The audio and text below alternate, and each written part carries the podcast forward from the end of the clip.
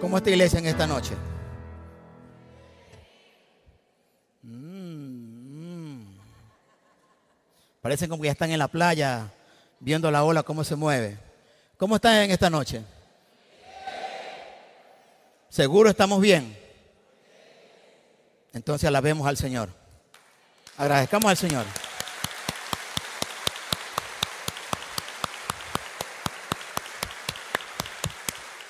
¿Saben? Una de las cosas importantes de nosotros como creación de Dios es reconocer que Él es nuestro creador y nos ama. Y eso nos hace ser agradecidos con Dios. ¿Saben que a Dios les gusta que exaltemos su nombre? Que alabemos su nombre, que reconozcamos lo que Él es para con nosotros. Padre, en esta noche te doy gracias por tu amor, por tu misericordia, por visitarnos, Dios por hablarnos, por estar pendiente de nuestras vidas. Gracias por la bendición de poder compartir tu palabra en esta noche, Dios. Que tu Espíritu Santo haga la obra que quiera hacer en esta noche, comenzando por mi vida, Dios. Te exaltamos y te bendecimos y ponemos todo bajo tu control. En el nombre de Jesús. Amén, amén y amén. Mientras alabábamos a Dios, mi mente pensaba, ¿cómo se está moviendo la maldad en este planeta Tierra? ¿Cómo están que se preparan todas las circunstancias para que el mundo entre en un estado de shock, de pánico, de miedo, de temor, de ansiedad? Tal como lo dice la Biblia, preparando el camino para que venga el falso hombre que ofrezca paz para luego venga destrucción repentina. Así se mueve. No sé si usted se ha puesto a meditar. Satanás es tan astuto que nos tiene envueltos en circunstancias del día a día, ¿verdad? Atareados, corriendo, ansiosos, viendo todo. Pero hay que hacer un pare, porque así como está agitada la maldad, Satanás está que le da con todos sus huestes de maldad, también hay un agitamiento en el reino de los cielos, porque sabe que se viene una guerra tremenda para conquistar los corazones que no se vayan al infierno. Pero ¿dónde está la iglesia? ¿Dónde está la iglesia? La iglesia está midiendo, la iglesia está sintiendo, la iglesia está leyendo correctamente lo que está ocurriendo. Y es sumamente importante que en esta noche reflexionemos. Quería compartirles el tema, ¿está tu corazón apasionado por Dios? Venimos de una serie sobre la presencia de Dios, el año de su presencia. Es el lema de este año. El pastor nos dio una linda lectura de Juan, que si usted profundizó en el estudio, se dio cuenta que es un libro maravilloso y muy rico en cuanto a lo que es el amor de Dios, en cuanto a cómo Dios desarrollaba su ministerio. No solamente lo desarrollaba, sino que trataba de que la gente entendiera el verdadero mensaje de lo que Él vino a hacer aquí en la tierra. Y esto me recuerda la lectura de, de Apocalipsis capítulo 2. Si usted se acuerda en el versículo 4 hasta el 5, que es un mensaje a la iglesia en Éfeso, ¿verdad? El 1, 2 y 3 hay un recordamiento que Dios le dice, oye sí, me gusta cómo has hecho frente a la gente que haya sido, habla cosas negativas, has puesto barreras, has hecho un es muy interesante. Me gusta eso, pero, pero le dice Dios, tengo algo contra ti. ¿Te has olvidado de qué cosa? de su primer amor. ¿Cuántos de ustedes se acuerdan su primer amor con Dios? ¿Quién tiene presente en su mente, en su corazón? ¿Cómo fue su primera vez con Dios? Yo he escuchado muchos testimonios de personas que dicen, yo me quería comer el mundo. Yo no paraba de hablar de Dios. Yo estaba inmerso en que yo quería que la gente conozca de Dios lo que había hecho conmigo. Pero pasan los días, las semanas, el día a día de nuestro diario vivir, nuestras responsabilidades, obligaciones, Y nos damos cuenta que poco a poco esto se va diluyendo. ¿Por qué? Porque el afán nos alcanza. Los problemas, las dificultades nos alcanzan. El cuerpito que tenemos se cansa, ¿verdad? Ya dice, ya no tengo tiempo para orar, ya no me da las fuerzas para orar.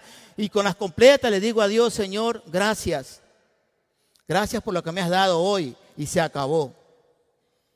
Entonces comenzamos de una manera consciente o inconsciente a debilitarnos. Comenzamos a perder fuerzas. Ya no podemos luchar. Y el enemigo sabe cómo manejar esa situación. Pero ¿saben qué? Ese fuego que había en el inicio de tu corazón puede volver a tu vida. ¿Cómo está tu corazón hoy? ¿Cómo se siente en tu relación con Dios? ¿Cómo crees que es tu relación con Dios? Sea honesto usted mismo en esta noche. No tiene que responderme a mí. Usted piense para con usted y diga, de verdad, ¿cómo está mi relación con Dios? ¿Cómo la llevo con Él? Hechos 26, 15. Si me acompañan un ratito, por favor.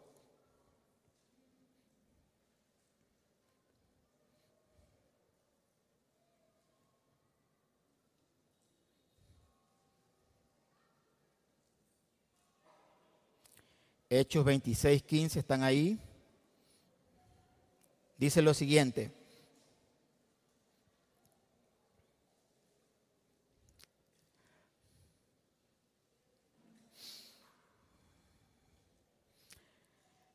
Entonces, Saulo, Saulo, Saulo, ¿por qué me persigues? Parte del 14, la parte B del 14. Dura cosa te es dar cosas contra el aguijón. Yo, Pablo dice, yo entonces dije, ¿quién eres, Señor? Y el Señor dijo, yo soy Jesús, a quien tú persigues. Recordemos que Jesús vino para salvar y revelar sus propósitos. Por lo tanto, es su amor el que nos alcanzó a nosotros no nosotros a Él. Sus virtudes, sus bondades. Ese amor de Dios hizo posible de que en el momento en que Pablo hacía, según él, el bien para Dios, haciendo la persecución de los cristianos, porque él pensaba que eran gente que estaban hablando cosas equivocadas, y lo hacía con tanta pasión, con tanto esmero, hasta que un día Dios tuvo que confrontarlo. Y usted se acuerda del pasaje en Hechos 9, ¿verdad? Camino a Damasco, que él iba justamente a perseguir, a coger, capturar a cristianos. Dios lo encuentra. Y en ese encuentro podemos ver cómo se derrama el amor de Dios para con Pablo. Él no estuvo viendo a Pablo como un asesino, como un hombre que le hacía contra a su fe. Él vio un potencial en Pablo estaba mal utilizando los dones y talentos que Dios en su creación se los había depositado en él.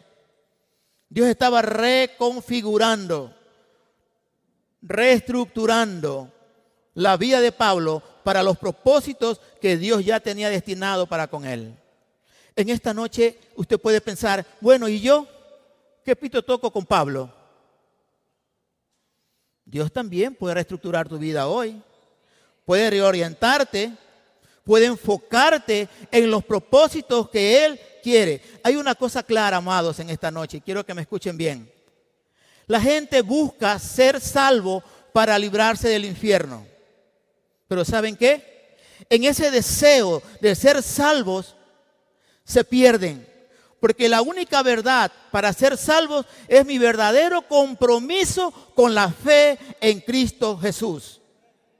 No es solo yo voy a la iglesia, no hago pecado, no hago nada, soy salvo. En cualquier momento usted está en un riesgo inminente. Puede ser víctima de las artilugios de Satanás. Cuando usted está fijado, cimentado, firme en Dios, cuando usted vive un compromiso real, genuino con Cristo. Entiende la visión y la pasión que Dios tiene por las almas. Usted puede entender el corazón de Dios cómo está en este momento de apasionado, de agitado, sabiendo que le queda poco tiempo a esta tierra. Y que nos mira a nosotros y como que dice, ¿y, cuándo? Tragedia tras tragedia pasa en este planeta. Y la gente dice, vivimos tiempos apocalípticos. Apocalípticos o no, Dios está queriendo apretar más el, el acelerador. Porque si no, nadie sería salvo, dice la palabra así. Yo hace años escuchaba que Cristo estaba cerca, ¿verdad? Que ya venía Dios. Pero un día para Dios es como mil años. Y mil años como un día. Nosotros vivimos en el tiempo real ansiosos porque para nosotros mil años nadie lo vive. Máximo, si usted se cuida bien, se alimenta bien, hace ejercicio, no tiene una vida emocional negativa, creo que puede llegar a los 85, 90, quizás hasta 100. Algunos pasan, algunos barros de ébano pasan más de 100, pero son contaditos. Pero no mil años. Pero Dios no vive en el tiempo. Dios es el principio y el fin. Entonces, para lo que nosotros es tan eterno, para Dios puede ser simplemente un día.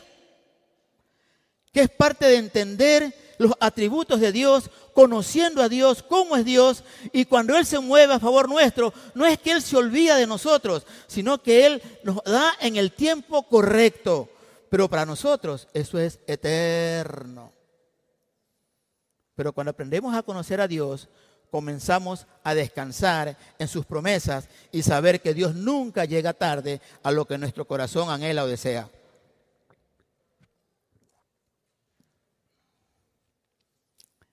Acompáñenme por favor en Romanos 3, del 3 al 4.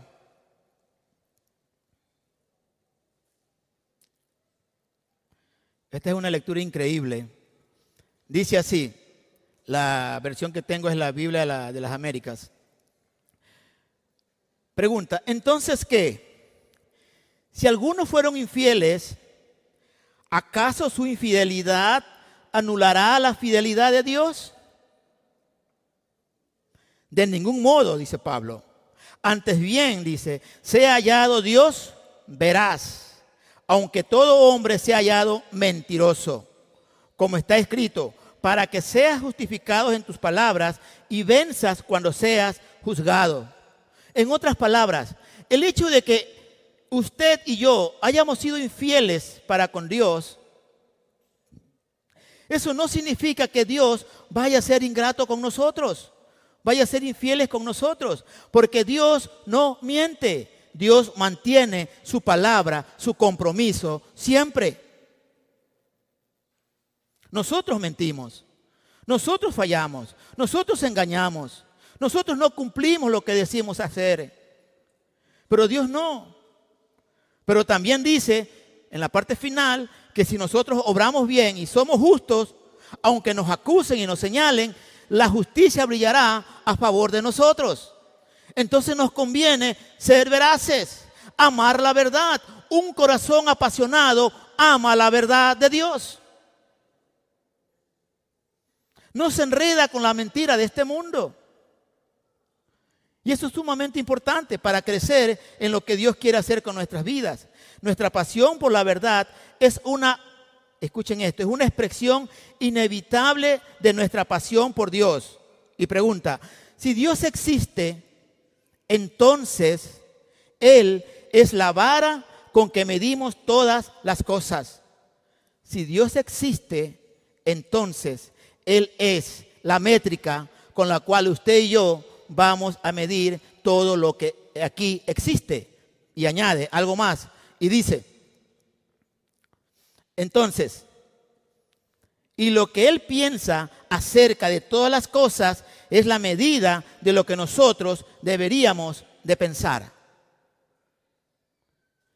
¿Qué, ¿Qué, piensa Dios de todo lo que pasa y ocurre hoy en día?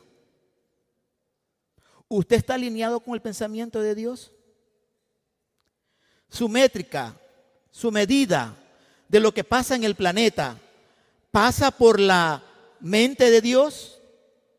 ¿O solo es una métrica de acuerdo a su entender, a su concepto, a lo que usted considera que es correcto?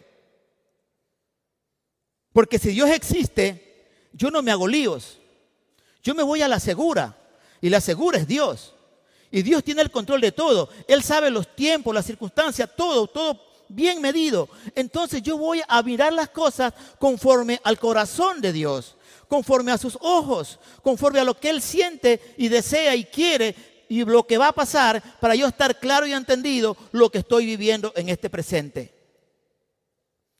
Es interesante porque cuando nosotros aprendemos a conocer a Dios, comenzamos a llenar muchas cosas en esta vida. No preocuparnos por la verdad de Dios significa que Dios no me importa.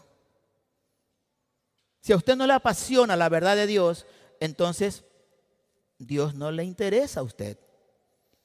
Solo, como dice la palabra mismo, dice, este pueblo solo de labios me honra, pero está años luz.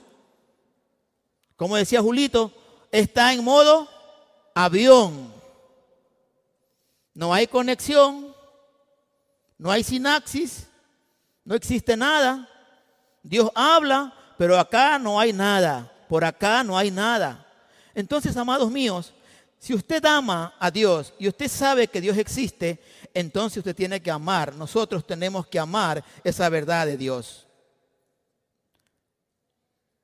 Hay cuatro puntitos que me gustaría que meditemos un poco. Dios es la verdad. Leíamos en Romanos 3, 3 al 4, ¿verdad? Dios el Padre, pues, que si alguno de ellos han sido incrédulos, su incredulidad habrá hecho nulidad la fidelidad de Dios. No, ya lo sabemos, Él no va a cambiar. Él es un Dios veraz, Él no miente, Él cumple. Entonces, si Dios es la verdad, Juan 14, 6 también lo afirma cuando dice, Jesús le dijo, yo soy el camino y la verdad y la vida, y nadie va al Padre si no es por mí, ratificando Él como una verdad. Y sigue diciendo en Juan 15, 26, Dios, el Espíritu, cuando venga el consolador, a quien yo enviaré del Padre, es decir, el Espíritu de verdad, que procede del Padre, Él dará testimonio de mí. El Espíritu Santo, el Espíritu de verdad, que hoy nos habla y nos dice, iglesia, yo estoy con ustedes para lo que nos toca vivir en estos tiempos. Muchos estudiosos, teólogos y expertos dicen que esta es la última generación. ¿Verdad o no? Yo no lo sé, solo Dios lo sabe. Lo que yo sí sé es que tenemos que estar listos. Ya no podemos seguir indolentes ante lo que ocurre en este planeta. Usted no sabe si mañana, cuando se levanta, un egoísta, egocéntrico, ordenó tirar bombas nucleares a cierta parte del planeta. Pero yo sí creo que eso va a pasar. Porque Dios no se puede retractar de lo que Él ha dicho que va a pasar. Eso tiene que ocurrir. Nuestras oraciones nos van a cambiar el discurso de lo que Dios ya dijo que va a ocurrir. Por eso cuando oremos, no oremos así porque eso es palabra de Dios. Oremos para que Dios ponga esa llama en nuestro corazón, que arde en nuestro corazón, para que vayamos a dar las buenas nuevas y esa gente también tenga esperanza de que hay una oportunidad de vida eterna en Cristo. Así debemos orar, que nos despierte a nosotros. No para que, Señor, es que no pase esto, es que mira acá, es que mira acá, no. Eso está escrito en la palabra, eso no se va a quitar, amados. Se va a cumplir, guste o no nos guste, eso se va a cumplir. Nosotros tenemos que estar preparados. No apasionarnos por amar la verdad de Dios nos arruina la eternidad. Si usted no se apasiona por la verdad de Dios, es muy probable que las mentiras de Satanás encuentren nido en su corazón. Y con esas mentiras encuentran nido en su corazón, entonces pone en riesgo su eternidad. Nunca se olvide de Juan 15, 5. A ver los estudiosos de todo el tiempo que tuvimos Juan. ¿Qué dice Juan 15, 5? ¿Quién se acuerda? ¿Mm? Ajá. Es que ya se me olvidó. Es que ya lo estudié, fue en enero, ya estamos en febrero. Dice que yo soy la Biblia de vosotros soy los pámpanos, separados de mí nada podemos hacer. Entonces, si yo estoy separado de Dios, yo no voy a hacer nada de lo que mi Padre me pide. ¿Qué es lo que te apasiona hoy en, hoy en día tu vida? ¿Qué es lo que más te apasiona? ¿Tu trabajo? ¿El entrenarte? ¿Cuidar tu cuerpo? ¿Tu familia? ¿Tu bebé recién nacido que es el muñequito, el juguete de tu casa? ¿Tu carro nuevo? ¿Tu casa? ¿Tu sueño de hacer recursos para viajar? ¿Qué te apasiona hoy en día? ¿Qué te roba el tiempo para que tu corazón hoy no sienta que es importante apasionarme por Dios? Piénselo, reflexiónelo. Segunda de Tesalonicenses, capítulo 2, del 8 al 12. Dice así, y entonces será revelado ese inicuo a quien el Señor matará con el espíritu de su boca y destruirá con el resplandor de su venida. Inicuo cuya venida es conforme a la actividad de Satanás, con todo poder y señales y prodigios mentirosos y con todo engaño de iniquidad para los que se pierden, porque no recibieron el amor de la verdad para ser salvos, pues por esto Dios les enviará un poder engañoso para que crean a la mentira, a fin de que sean juzgados todos los que no creyeron en la verdad, sino que se complacieron en la iniquidad. Y esto es tremendo, porque es así como vivimos. No creemos a la verdad de Dios, preferimos creer a lo que la gente dice, a lo que hoy en día, por ejemplo, hace poco pasamos unas elecciones y hay mucha gente que está contento porque piensan que van retomado la patria. Y vamos a ser diferentes y vamos a ser felices. Dígame, ¿en dónde está escrito eso en la Biblia? Que el hombre va a cambiar lo que está pasando en el mundo. Pero sin embargo, hay gente que dice amar a Dios y cree que un hombre los va a salvar. A usted no lo va a salvar nadie. Si usted le cree a Dios, Dios es su única fuente de salvación. Pero si está lejos de Dios, créame, no encontrará escapatoria.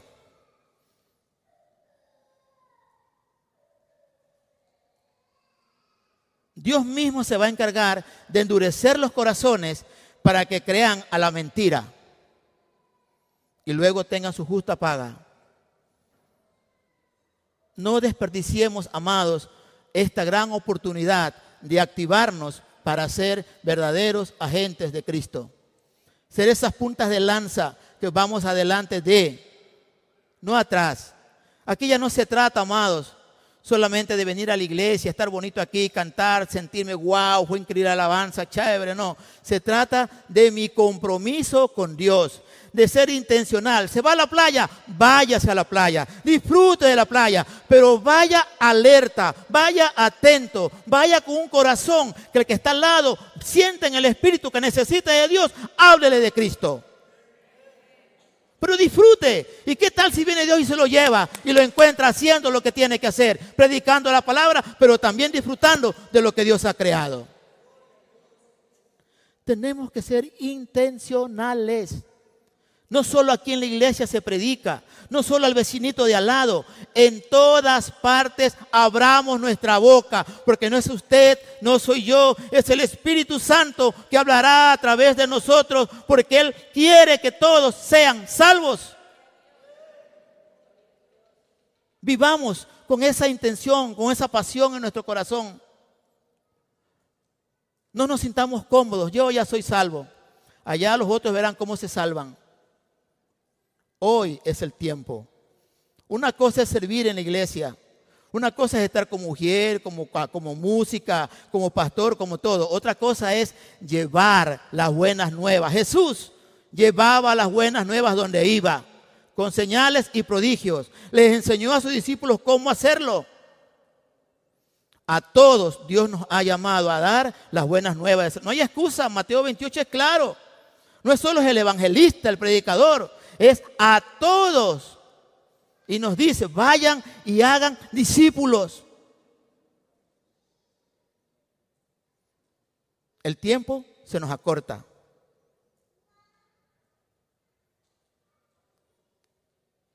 Al no querer aceptar la verdad absoluta de Dios y apasionarnos por ella, como les dije hace un momento, estamos en un riesgo inminente. Pablo fue derribado y al ser derribado encontró algo importante. Acompáñenme en Hechos 26. Sigamos ahí en Hechos 26.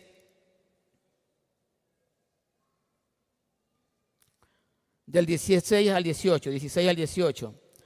Dice, pero levántate y ponte en pie, porque te he aparecido con el fin de designarte como ministro y testigo, no solo de las cosas que has visto, sino también de aquellas en que me apareceré a ti, librándote del pueblo judío y de los gentiles a los cuales yo te envío. ¿Para qué?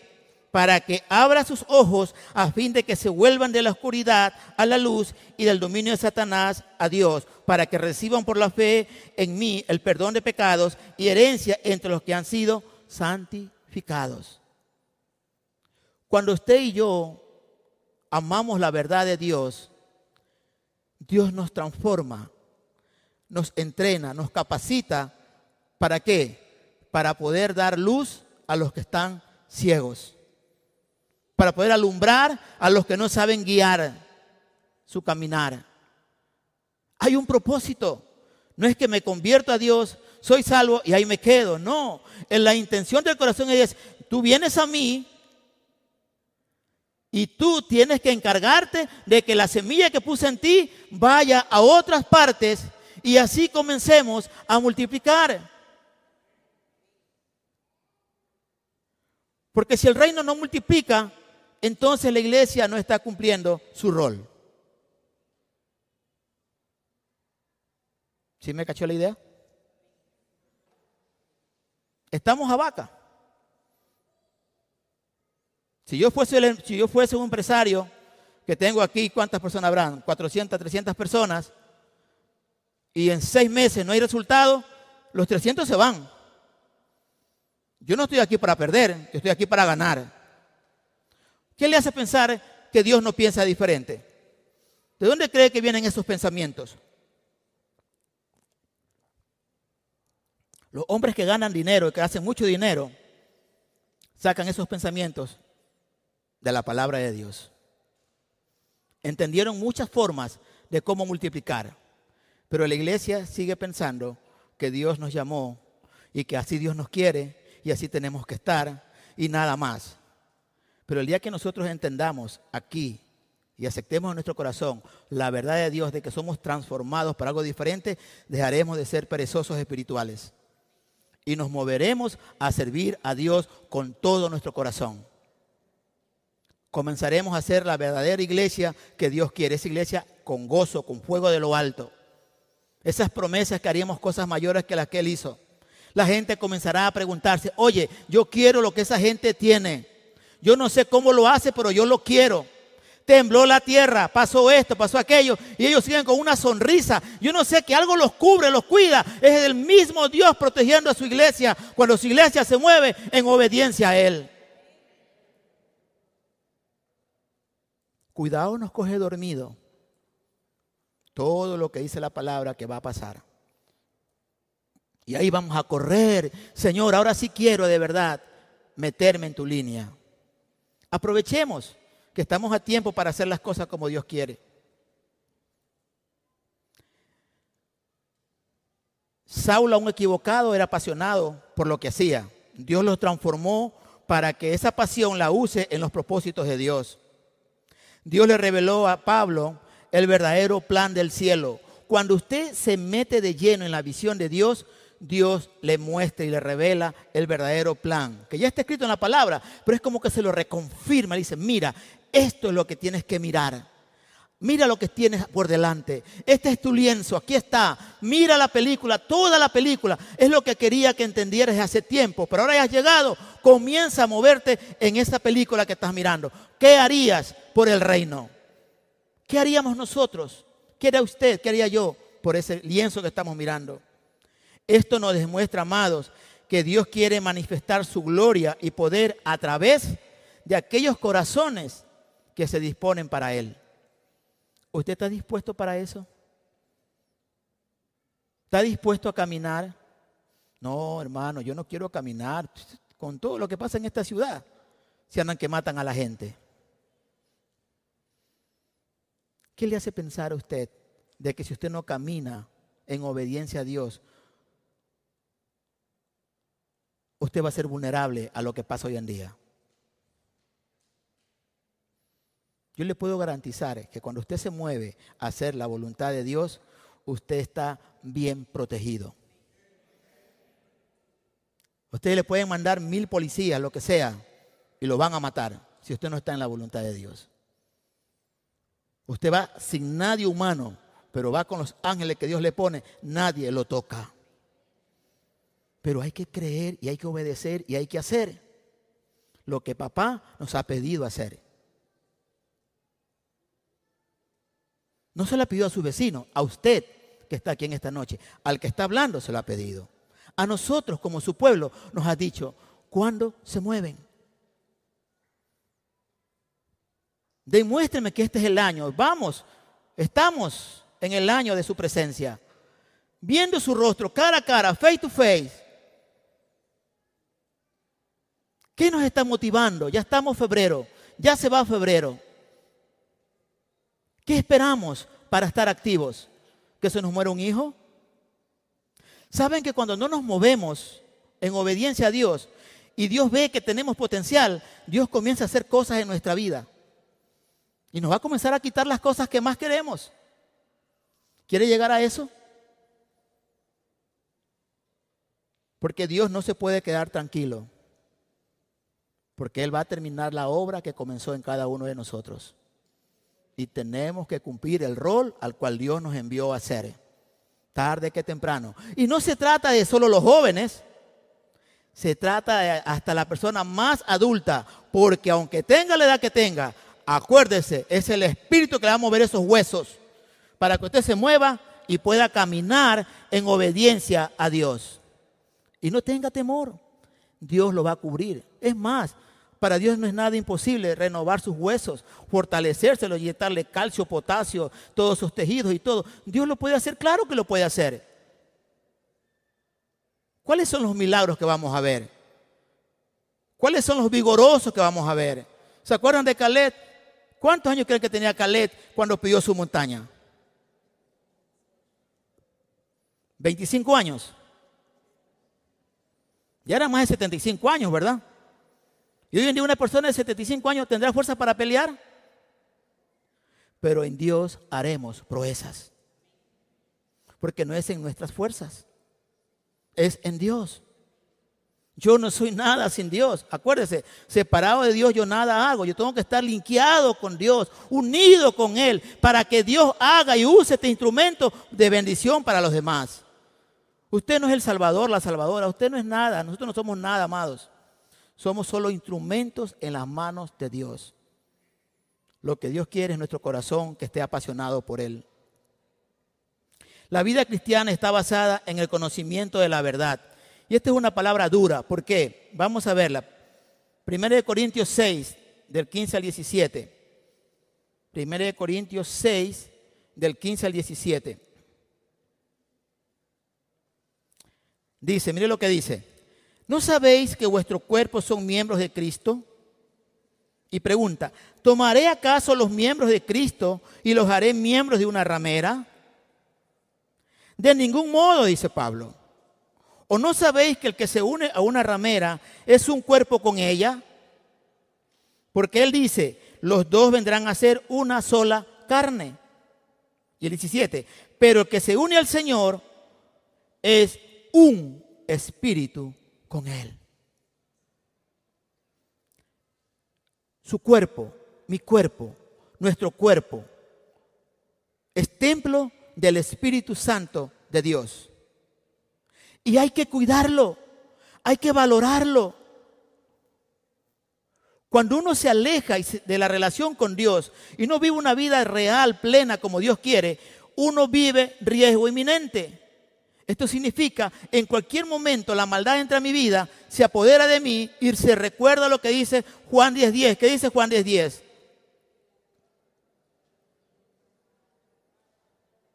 ¿Ok? La casa adornada, bonita, que estaba por el hecho de desconectarme de Dios, resulta que viene este a robar, matar y destruir. Por eso, hermanos, la importancia de no descuidar nuestra relación, nuestra intimidad con Dios. Dios no se equivoca y usted mira a Jesús, es nuestro mejor ejemplo. Jesús trabajaba duro todos los días, daba de lo que Dios le daba. Pero aún que estaba con los suyos, con ese grupito de confianza, su círculo de confianza, dice que él se apartaba para alimentarse, llenarse de, de Dios mismo, directo ahí, Señor, y me imagino conversando, Padre, este día fue un día muy duro. Mira, me tocó hablar con tantas personas de un corazón muy duro. Había demonios, había enfermedad. Mira, Padre, necesito de tu fuerza. Dame, dame más de ti, Señor. Ayúdame a ser fuerte porque aún tengo que seguir adelante. Siendo fiel, confidente con su papá, alimentándose, llenándose. Se apartaba. ¿Se aparta usted hoy en día alimentarse de papá? ¿Le da ese tiempo a Dios? Un corazón apasionado sabe que tiene que hacerlo. Porque usted y yo somos soldados de Cristo. Y un soldado no puede dando papaya por todos lados. Tiene que estar listo para hacer buena defensa de lo que Dios nos ha mandado hacer. Como dice Timoteo, obreros aprobados que trazan bien la palabra de verdad. Porque en cualquier momento tenemos que impactar en el nombre de Jesús. Pero tenemos que estar preparados. No podemos meternos y sumergirnos en las situaciones de vida que nos pasan en el día a día. Todos tenemos problemas, todos vamos a tener necesidades. Dios nos garantizó algo. En este mundo van a tener aflicciones. Él nunca mintió, Él dijo la verdad. Pero recuerden que yo los voy a librar de todas ellas. Es promesa de Dios. Entonces, si eso me va a pasar a mí, puede ser dolor más profundo. Si yo descanso en Dios, Dios sanará mi corazón, llenará de paz mi corazón, pondrá la plenitud de su gozo en mi vida y me dará las fuerzas para avanzar, porque Dios me ha llamado, que así como Él me consuela a mí, yo estoy llamado a consolar a otros. Es como funciona el reino, amados. No hay tiempo para estarnos quejando, lamentándonos, gimiendo ahí, llorando sobre la leche derramada. Ya hay que levantarse a lo que Dios nos está llamando a hacer. Cualquier momento se acaba todo esto, amados. Tenemos que estar como las vírgenes sensatas, atentos y despiertos hay tantas cosas bíblicas. Hoy en día, ¿sí se han dado cuenta cómo se están cumpliendo muchas cosas proféticas en la palabra? Es como que se acelera todo, ¿no? Se seca el río Éufrates, todo el mundo asustado. Uy, se está secando el río Éufrates. O sea que van a salir esos cuatro demonios que están ahí atados y van a causar. Sí, todo eso va a pasar. Pero la pregunta es, ¿qué hacemos como iglesia? No se trata de qué va a pasar. ¿Qué estoy haciendo yo para que la gente no se vaya al infierno? Esa es la pregunta. ¿Estoy apasionado o estoy pensando en generar riquezas, riquezas, riquezas?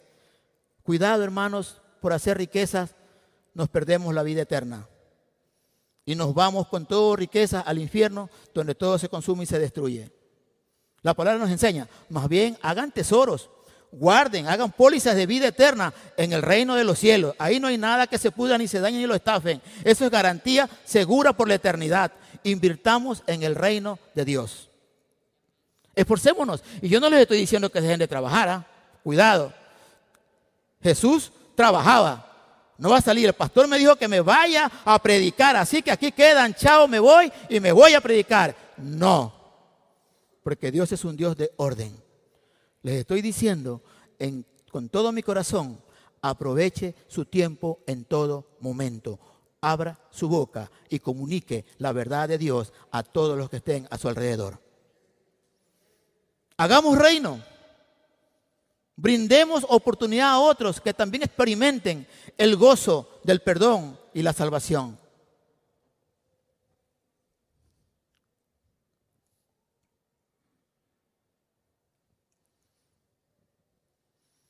Cuando vivimos en la verdad de Dios, no vamos a ceder a los artilugios del enemigo o a la concupiscencia de la carne, sino que más bien valoramos y cuidamos con pasión lo que Dios ha depositado en nuestro corazón, que es donde habita el Espíritu Santo.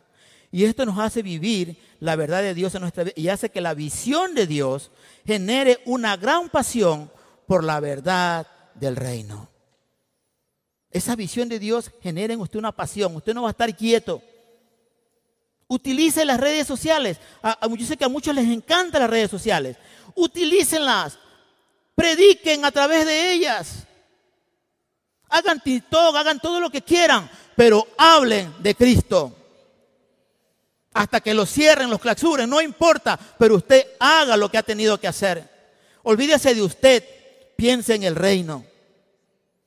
De usted Él se encarga. Pero nosotros nos encargamos del reino, haciendo la verdad del reino aquí, hablando con las personas, enseñándoles de Dios. Así que tenemos herramientas, ¿verdad? Todo se puede utilizar en el Señor. Hechos 26, 19 al 20, ahí mismo donde estamos.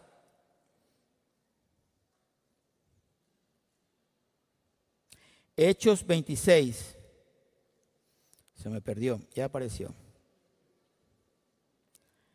Dice, y miren, miren y, esto para mí es, mientras meditaba en todo esto, yo le daba gracias a Dios de ver cómo es Dios de bueno. Que Pablo, siendo todo lo que fue, asesino y todas las cosas, cómo Dios lo usó, lo transformó a este hombre para el reino. Y miren, con el rey Agripa, y miren lo que le contaba, miren lo que le dice. Le dice, por consiguiente, oh rey Agripa, no fui desobediente a qué cosa? A la visión celestial, lo que Dios le mostró. Y dice más abajo, sino que anunciaba primeramente a los que están en Damasco y también en Jerusalén, y después por toda la región de Judea, y aún a los gentiles que debían arrepentirse y volverse a Dios, haciendo obras dignas, ¿qué cosa? De arrepentimiento. O sea, este hombre que cogía aquí a uno de ustedes predicando la palabra, ven, te vas preso, vas a morir. No debe de hacer. Estás blasfemando contra Dios. Dios le cambió así, ¡pum! Y ahora él estaba hablando de ese Jesús que le antes perseguía a la gente. Y usted conoce el ministerio de Pablo. Así nos transforma Dios cuando nosotros queremos obedecer el llamado de Él. Y usted me dice, pero es que yo no he sentido el llamado. Todos hemos sido llamados. Todos tenemos el llamado. La pregunta es, ¿usted le ha dicho, heme aquí, Señor? O todavía está, Señor, tú sabes, Señor, ¿estás ahí? ¿Ah? Sí, ya, ya. Más luego conversamos, papá, y me voy. ¿Sí? ¿Verdad? Nos sacamos la vuelta, ¿no? Porque sabemos lo que Dios nos va a decir. Una cosa es caminar en este mundo con todo el peso de la maldad que se vive y otra cosa es caminar en este mundo con toda la bendición que el reino de Dios tiene para sus hijos. Son dos cosas diferentes y dos formas diferentes de ver las cosas. Cuando usted camina en la visión de Dios, usted no depende de este mundo, usted depende de Dios. Cuando usted camina en la visión de este mundo, usted depende de todo este mundo. Todo le amarga, todo lo sufre, todo lo pone tenso, lo pone mal de cabeza, todo, todo está mal, todo es un caos. No hay nada bueno. Esa es la verdad de la tierra. Pero en el reino de Dios no existe eso. ¿Dónde quiere vivir usted? Y por último, amados, el cuerpo de Cristo está hecho de la verdad con amor. Colosenses 1.28 dice, a Él nosotros proclamamos amonestando a todos los hombres y enseñando a todos los hombres con toda sabiduría, a fin de poder presentar a todo hombre perfecto en Cristo. O sea, ¿A quién? A Dios. Usted y yo vamos a enseñar, a amonestar en amor a las personas para que entiendan que hay que generar un arrepentimiento, un antes y un después. Yo era esto, ahora soy, por la gracia de Dios, esto. A enseñarles a caminar para que luego ellos también enseñen a otros. Cuando en su bondad y amor Dios toca nuestro corazón, también se genera en nosotros un mayor deseo de habitar en su presencia. El corazón se convierte en un apasionado por Dios. Y ese corazón apasionado por Dios no tiene problemas de enfrentar las adversidades, como les mencionaba hace un momento. Vamos a tener adversidades. Ahí mismo en Hechos 26, de 21 al 22, dice, por esta causa algunos judíos, decía Pablo, me prendieron en el templo y trataron de matarme. Así que habiendo recibido ayuda de Dios, continúo hasta este día testificando tanto a pequeños como a grandes, no declarando más que los profetas y Moisés dijeron que sucedería. Miren, aún haciendo las cosas del reino, vamos a sufrir.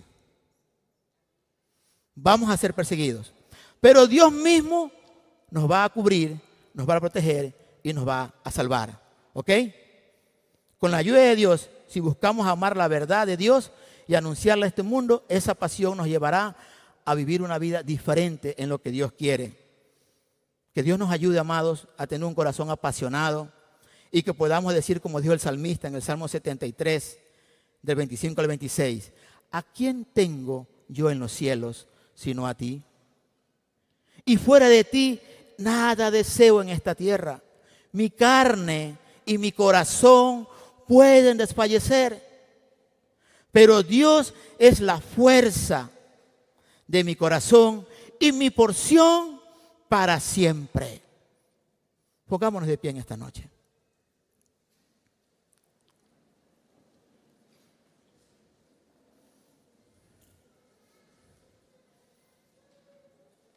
Yo no sé cuántos quieran en esta noche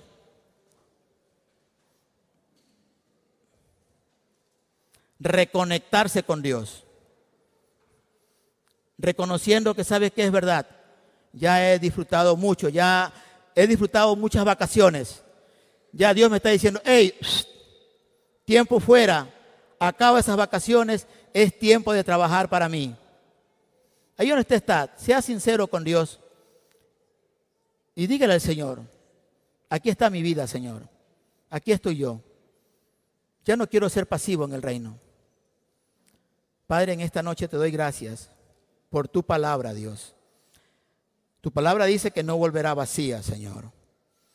Y yo sé, Padre, que en esta noche hay muchos corazones que tú nos has hablado de vivir apasionados por ti. No de boca, sino de hechos, con acciones reales, siendo intencionales en donde quiera que estemos. El tiempo se nos agota. Necesitamos de tu Espíritu Santo para que nos guíes y nos enseñes con sabiduría tuya el camino a llevar.